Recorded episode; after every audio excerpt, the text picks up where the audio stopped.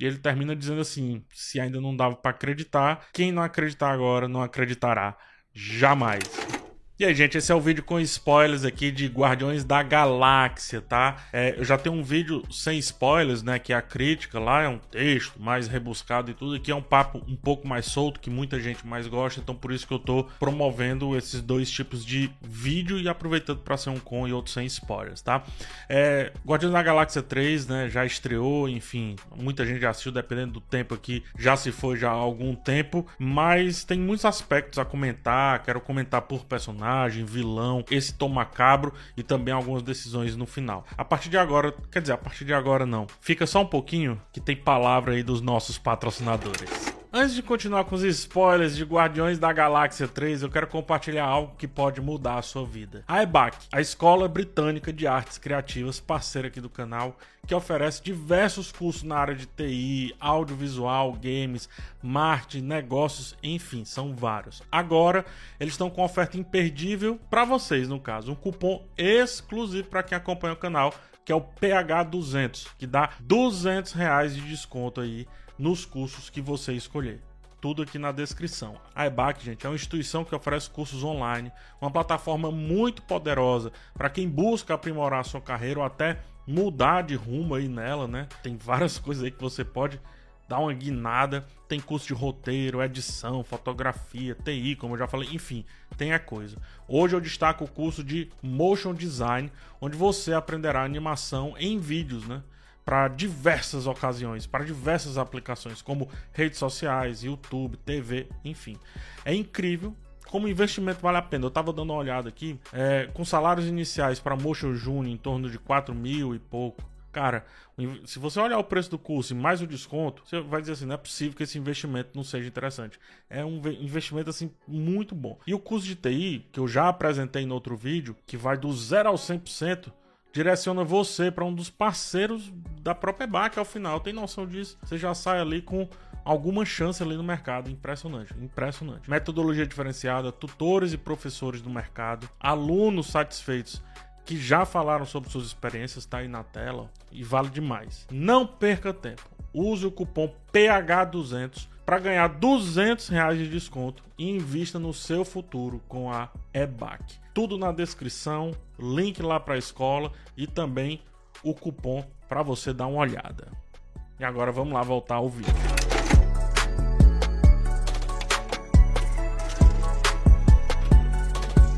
Partir de agora sim tem spoilers e muitos spoilers, então fique por sua conta e risco, tá? Eu falei lá na crítica, né, que sobre roteiro e narrativa, como o foco no Rocket Raccoon faz o filme ter praticamente ser criado a partir disso. Obviamente a entrada do Adam Warlock, eu acho isso também muito inteligente, fazendo esse personagem talvez estrear no que há de melhor, no, ou na, das melhores coisas que existem aí com relação à MCU, né, que é Guardiões, aquele que consegue fazer qualquer pessoa caber num grupo.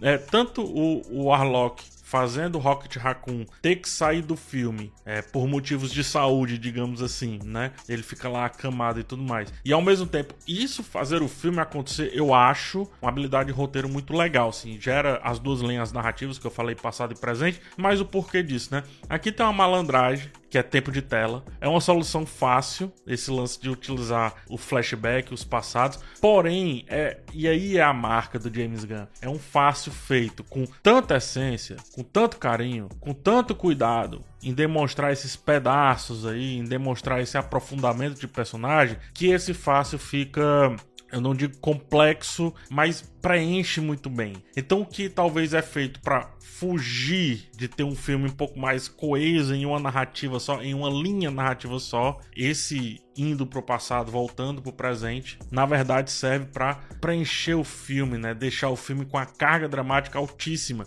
Cara, a gente tá se conectando com o Guaxinim, como é que pode, bicho? A gente tá se conectando com o Guaxinim e o James Gunn consegue fazer isso com muito peso, cara, muito peso. E olha que aí eu falei que beleza, essa é uma malandragem ali para aumentar o tempo de tela, que é uma solução fácil porque separa, né? Que praticamente você faz um filme na ilha de edição e um filme filmado, digamos assim. É, são dois filmes bem diferentes, inclusive. É, é, é muita coragem ele escolher justamente o Guaxinim pra gente ter, pra gente encontrar esse coração. Eu acho que é uma marca também, né? A marca de Guardiões talvez seja essa, do tipo, pô, bicho, olha, olha aqui o que eu fiz com esse grupo disfuncional, que vocês não acreditavam, e olha onde chegamos. Beleza, o segundo filme é um pouco repetitivo se a gente olha pro primeiro, talvez, eu acho que ele, todo artista, eu já falei muito sobre isso, tá sempre falando sobre as mesmas coisas. Mas aqui, apesar dessa máxima, o James Gunn resolveu falar da mesma coisa de outro jeito e a partir de outros elementos, em vez de paternidade, né, como é o lance lá do ego no segundo filme, no primeiro filme, o lance lá do, enfim, né, do, do Yondu e etc. Como é no Pacificador, como é no Esquadrão Suicida.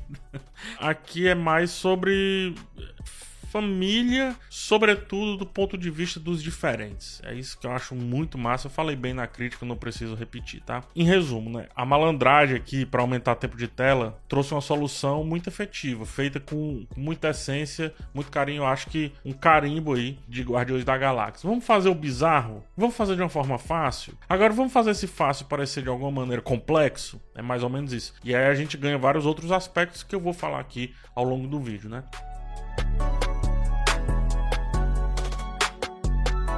Tentando separar um pouco os personagens. É, a gente tem a evolução de praticamente todos os personagens principais. O Star-Lord ele perde um pouco o protagonismo, porque ele vira esse personagem um pouco mais reto. Eu, eu gosto, assim, eu acho que meio que ele já deu o que tinha que dar aqui. Acho que sim, ele cresce enquanto grupo, mas enquanto personagem, o Star-Lord não me agrada mais. Já foi muito bem trabalhado no primeiro e no segundo filme. O terceiro precisava de outro elemento sentimental, né, sentimentalista, e foi o Rocket. Tanto que a questão da música sai do Star-Lord e é transferida pro Rocket Raccoon. Perceberam essa malaca aí, né? Então, o Star-Lord tem o quê? Tem um, o protagonismo dele sendo sustentado pela necessidade de salvar um amigo, pela necessidade de manter o grupo existindo, uma vez que ele perdeu a Gamora, né? Por mais que exista a Gamora, ele perdeu a Gamora. É esse paradoxo super legal. O Rocket já falei bastante.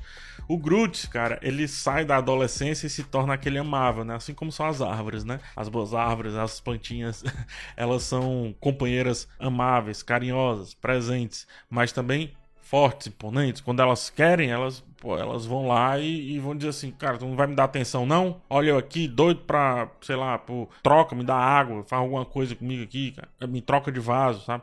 Então, o Groot acho que tá com essa essência é, 880 no bom sentido, né? 80 super mais sentimental, super mais conectado aos amigos e 8 no sentido de beleza, é para matar, é para fazer ação, vamos fazer ação. O Drax é um personagem que assim também já já tava mais esgotado e aí precisou muito da Mantis né, para subir. E ao mesmo tempo que esse esgotamento do Drax necessita, faz com que ele precise de outro personagem para continuar existindo a rigor, digamos assim, você acaba explorando, né, aprofundando a personagem da Mantis, que eu acho que carecia bastante disso. O final dela é um exemplo, é um resultado disso. Ela fala: Ó, eu sempre servi ao ego, e agora é, eu também, depois disso, passei a servir ao que os guardiões queriam, e agora eu, né, preciso de mim. E é engraçado como uma personagem tão empática, mesmo assim, chega em um momento, né, o poder dela é o poder da empatia, digamos assim, chega um momento onde ela simplesmente vai ter que se desgarrar, né? E assim eles utilizam também isso para tirá-la do foco dos Vingadores, os Vingadores não, desculpa, dos Guardiões, né? E talvez ali colocá-la em outros pontos ou talvez a personagem não precisar mais existir tão ativamente no universo, uma vez que, assim como o Drax, eu acho que ela também foi esgotada, né? O Drax passa a ser um brucutu, um pai, né? Traz aquele fecha aquele ciclo inicial do pai que perdeu a filha, mas ainda em termos de ação, brucutu, a mãe antes, acho que também foi esgotada. O que não acontece, do meu ponto de vista, com a Nebulosa e a Gamora. A Gamora aprende o conceito de família através desse grupo disfuncional que são os Guardiões e vai aplicar em outro grupo. Isso pode ser muito útil daqui para frente. Então ela precisa reacender enquanto é, enquanto uma personagem nesse universo que não precisa ser tão bruta, digamos assim. É o caminho da Nebulosa, né? A Nebulosa, a Nebulosa, a Gamora e o Warlock são símbolo supremo dos Guardiões, em como eles trabalham a aceitação dos diferentes. Eu vou falar daqui a pouco mais sobre o Warlock, mas eles são esse símbolo em tela de como aceitar os diferentes, né? Aceitar o, os estranhos, o dodói do juiz, né? Se você tratar direitinho, às vezes sendo bruto, como fazem com a, com a nebulosa, às vezes aceitando a brutalidade da nebulosa, essa raiva enjaulada que ela tem, faz com que ela se pertença ao grupo, sinta-se pertencer ao grupo. Ela termina, inclusive, com uma grande missão, pô, né? Que é ficar lá no lugar nenhum, é, junto com o irmão do James Gunn, o Sean Gunn, enfim, ficar lá no lugar, do, no lugar comum, junto com o Drax e guiar aquelas pessoas, né? E também acredito serem necessários quando forem solicitados, até porque os Guardiões têm um novo grupo formado aqui, né?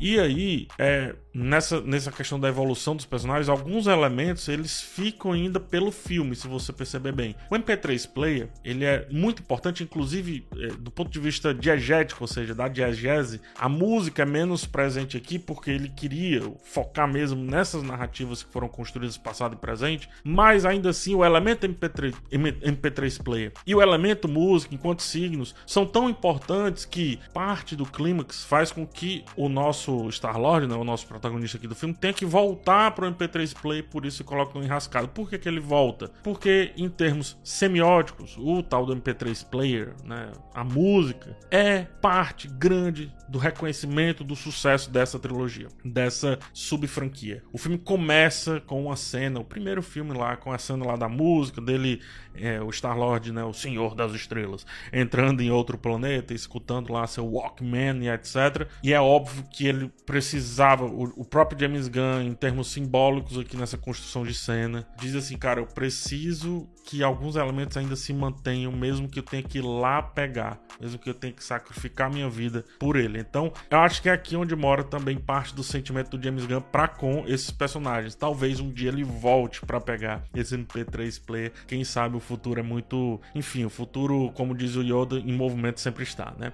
E aqui vem o papel do Adam Warlock na história. Ele é ao mesmo tempo problema e solução, né? Solução porque ele salva lá o Star-Lord em uma cena super bíblica, daqui a pouco eu falo sobre isso. E ele é o problema porque tudo sai do controle por conta da presença dele. Então, de novo, é a inclusão de um elemento. Esses caras aqui, né? O, o, vamos lá. Os Guardiões da Galáxia estavam literalmente em lugar nenhum, estavam literalmente calmos, em paz. Alguns vivendo algumas lamúrias, etc. Como fazer esses caras andarem? Como fazer esse grupo realmente ter que juntar de novo por algo que não seja tão banal? Um problema interno. Isso é uma solução simples. Um problema interno vindo a partir de um novo personagem. Opa, já começa a complicar. Um problema interno vindo de um novo personagem que é perdido e que, dentre tudo que vai acontecer, nos finalmente será a solução. Ótimo. É, de novo, é a marca do James Gunn. Faço fácil, parecer complexo, mesmo que seja um pouquinho, né? E assim é o Adam Warlock. Acho, e aqui cabe a crítica, que é um personagem que poderia ter sido. ter tido, melhor dizendo, a partir da morte da mãe dele, uma ideia mais interna, né, mais própria de percepção de que existe um lado bom e existe um lado mal, e ele estava invertido nesses lados. Né? Mas aí é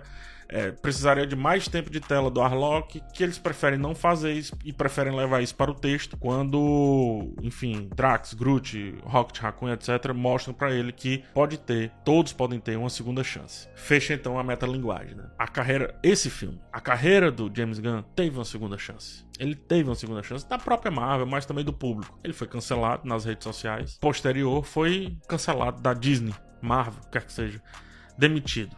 Ele foi na DC, fez lá o seu Esquadrão Suicida, o Pacificador também, se deu bem. Hoje ele é o Kevin Feige da DC, digamos assim, se é que dá para ter um Kevin Feige na DC, né, dado todos, todos, todos os detalhes que aquela empresa complexa tem. Mas a Marvel deu essa segunda chance, mesmo ele estando anexado à DC, né? E essa segunda chance transformou num desfecho bem apoteótico aí do filme, realmente não fazendo o Guardiões ficar pelo caminho e ter uns finalmente minimamente ali conclusivo a partir do James Gunn. O filme não é conclusivo, pois Guardiões continua, tá bem claro isso pelas cenas pós-créditos. Mas do ponto de vista James Gunniano, do James Gunn, ele pôde finalizar os arcos narrativos, os arcos conflituosos, né? os conflitos, melhor dizendo, que ele mesmo impôs, que ele mesmo criou lá desde a primeira cena. E aí, obviamente, ele brinca nesse sentido um pouco de Deus, né? Porque o ato final do filme, tema super bíblico da construção ali da arca, né? É uma, não é a arca de Noé, é a arca dos guardiões. Que a partir da, da história do Rocket, aí tudo se fecha. A partir da história do Rocket, a partir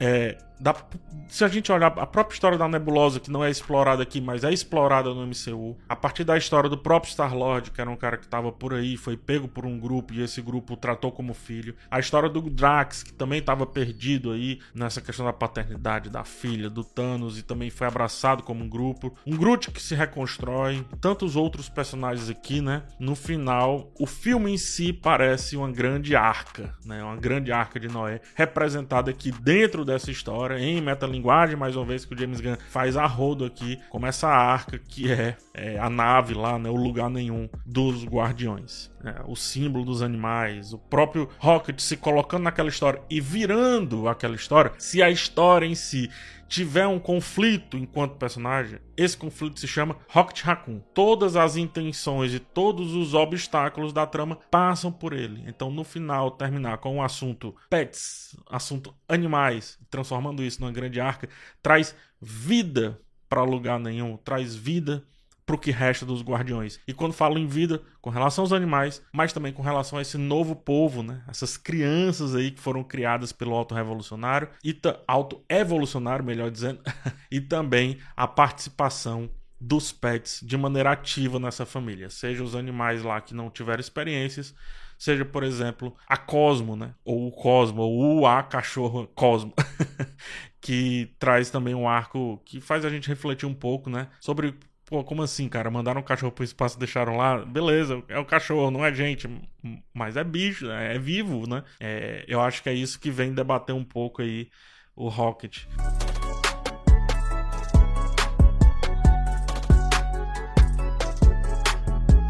O vilão, e aí agora falando especificamente do Alto Evolucionário, né? O vilão, as motivações dele, a ameaça que ele traz ao grupo, anexado ao lance do Rocket, é outra metalinguagem, cara. Enquanto, para mim o filme, eu falei na crítica, o filme ele tá todo tempo desenhando um coração em tela, né? Mostrando talvez que vida vem de coração e não de cérebro. Ou seja, vida vem do lado sentimental e não do lado pragmático, né? A vida ela, ela parece mais é clichê e, e, é óbvio, mas ela parece mais uma ciência humana do que uma ciência exata, né? O Alto Evolucionário estava atrás dessa vida a partir de uma ciência exata. O James Gunn e o filme mostram que é, é, é, mais ciência humana, ou seja, é mais sobre o coração e menos sobre o cérebro, né? O Rocket Raccoon, que é essa demonstração de que o Alto Evolucionário podia estar certo, ou seja, que é mais sobre cérebro do que coração, depois se mostra que a sua existência diante daquele grupo que ele tem lá no seu passado e diante do grupo que ele formou no futuro agora, ó, olha só que mágico, olha só que bonito. É tudo sobre o que está na vida, os companheiros que a gente faz, as amizades que a gente faz e os apegos que a gente cria dado o nosso contexto. Então, se o Rocket não sei lá, cara, não tivesse se apegado, não tivesse sido só um corpo, ou tivesse sido só uma mente pragmática que resolve A mais B mais C, não sei o que,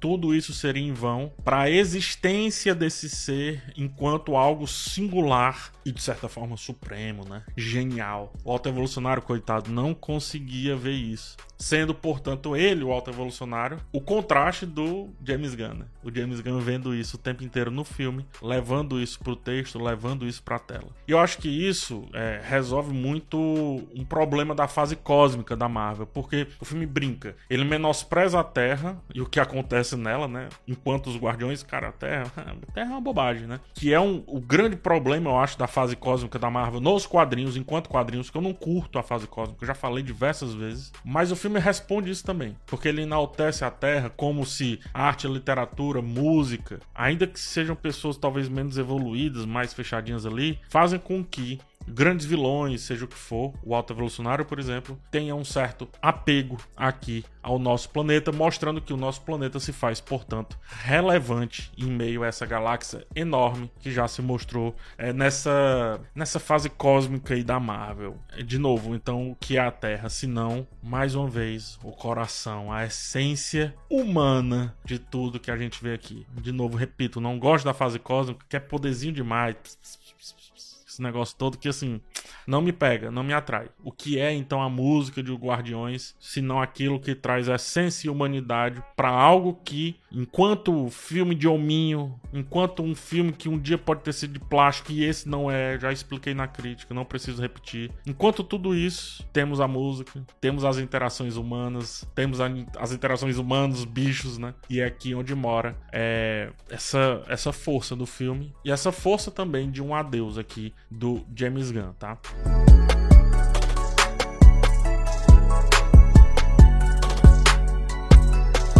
Ainda sobre o vilão, só para concluir, conversando agora muito sobre estética e design de produção.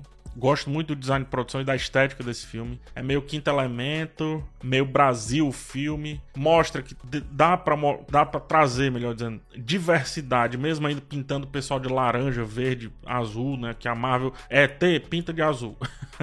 Aqui acho que o elemento tecnológico inserido e tal, o próprio vilão, a característica dele, que ele assume, penso que é, dá um pouco mais de diversidade a essa abordagem visual aí do mundo, do mundo não, da galáxia. Né? O próprio vilão, a cara dele esticada e tal, lembra um pouco ali o Doctor Who, né? A última humana do Doctor Who, que com baixo orçamento resolve muito bem esse lance da diversidade de espécies, digamos assim, é, de estilos que tem ao longo aí da existência, é, seja galáctica, seja temporal, enfim, quer que seja, né? E aí, o vilão no final, coroando esses elementos macabros lá do, do passado do Rocket Raccoon. Cara, o vilão no final se arrancar do rosto e mostrar aquele, aquela forma decadente, né? Que ganhou poder pelas inserções artificiais. Quando você arranca o rosto, não tem nada dentro a não ser uma porcaria meio orgânica, toda desconjuntada. Eu não esperava que isso acontecesse assim no filme da Marvel, falei na crítica também, mas tem outra metalinguagem, né? Talvez aí nesse filme de hominho, tudo de plástico, se você arrancar, o que é que sobra, né? Um monte de superficialidade. E aqui no James Gunn não, porque se você arrancar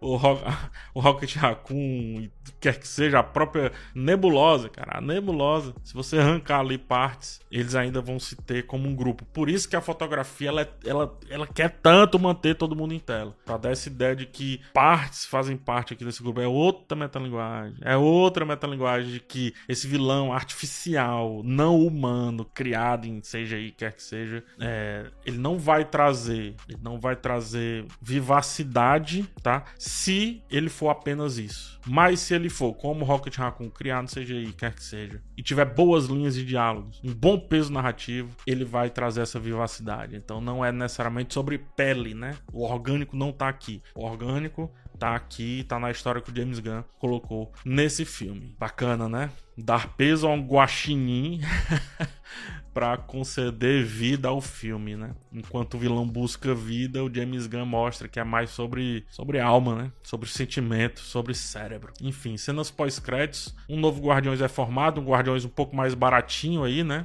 Ou seja, pode ir para um Disney Plus da vida. Gosto que pelo menos apareça de alguma maneira, sei lá.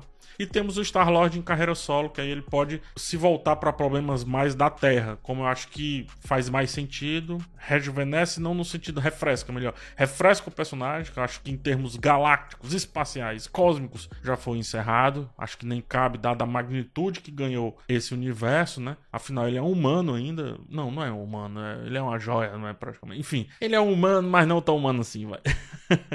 é, mas eu acho que na Terra ele traz situações mais simples para ele que ele pode apresentar outros conflitos e por isso outras soluções, né? Essas são, portanto, as perspectivas aí para o futuro dos Guardiões da Galáxia agora são James Gunn, um Guardiões mais simples, menos arrojado talvez, mais CGI, né, com personagens mais baratinhos ali para caber quem sabe no Disney Plus ou em outros filmes. E minha opinião geral é essa, assim, enquanto muita gente está procurando no superficial criar vida, James Gunn vai lá e encontra na arte, na música, na, nas interações humanas o assunto mais poderoso para mim, dos três filmes aqui, que é esse lance de cuidar bem dos diferentes, de aceitar todos nessa sua barca, nessa sua arca, e a partir dessa arca construir uma percepção de mundo, uma percepção de realidade. A despedida de James Gunn dessa subfranquia eu acho bem poderosa. Eu acho que ele conseguiu do nada fazer algo muito forte, que é o Guardiões, que ninguém acreditava, e ele termina dizendo assim: se ainda não dava para acreditar, quem não acreditar agora não acreditará. Jamais. Um guaxinim falante trouxe muito mais coração, muito mais essência, muito mais humanidade do que muito filme de hominho por aí que a Marvel anda lançando e não só a Marvel, outras empresas também. Mas é isso. Despedida feita, filme realizado e eu também encerro esse vídeo por aqui. Por favor, se inscreve no canal, deixa um like se você gostou de algum assunto. Também comenta aqui embaixo, quem sabe um dia eu posso fazer um outro vídeo trazendo algo dos seus comentários. Forte abraço e tchau.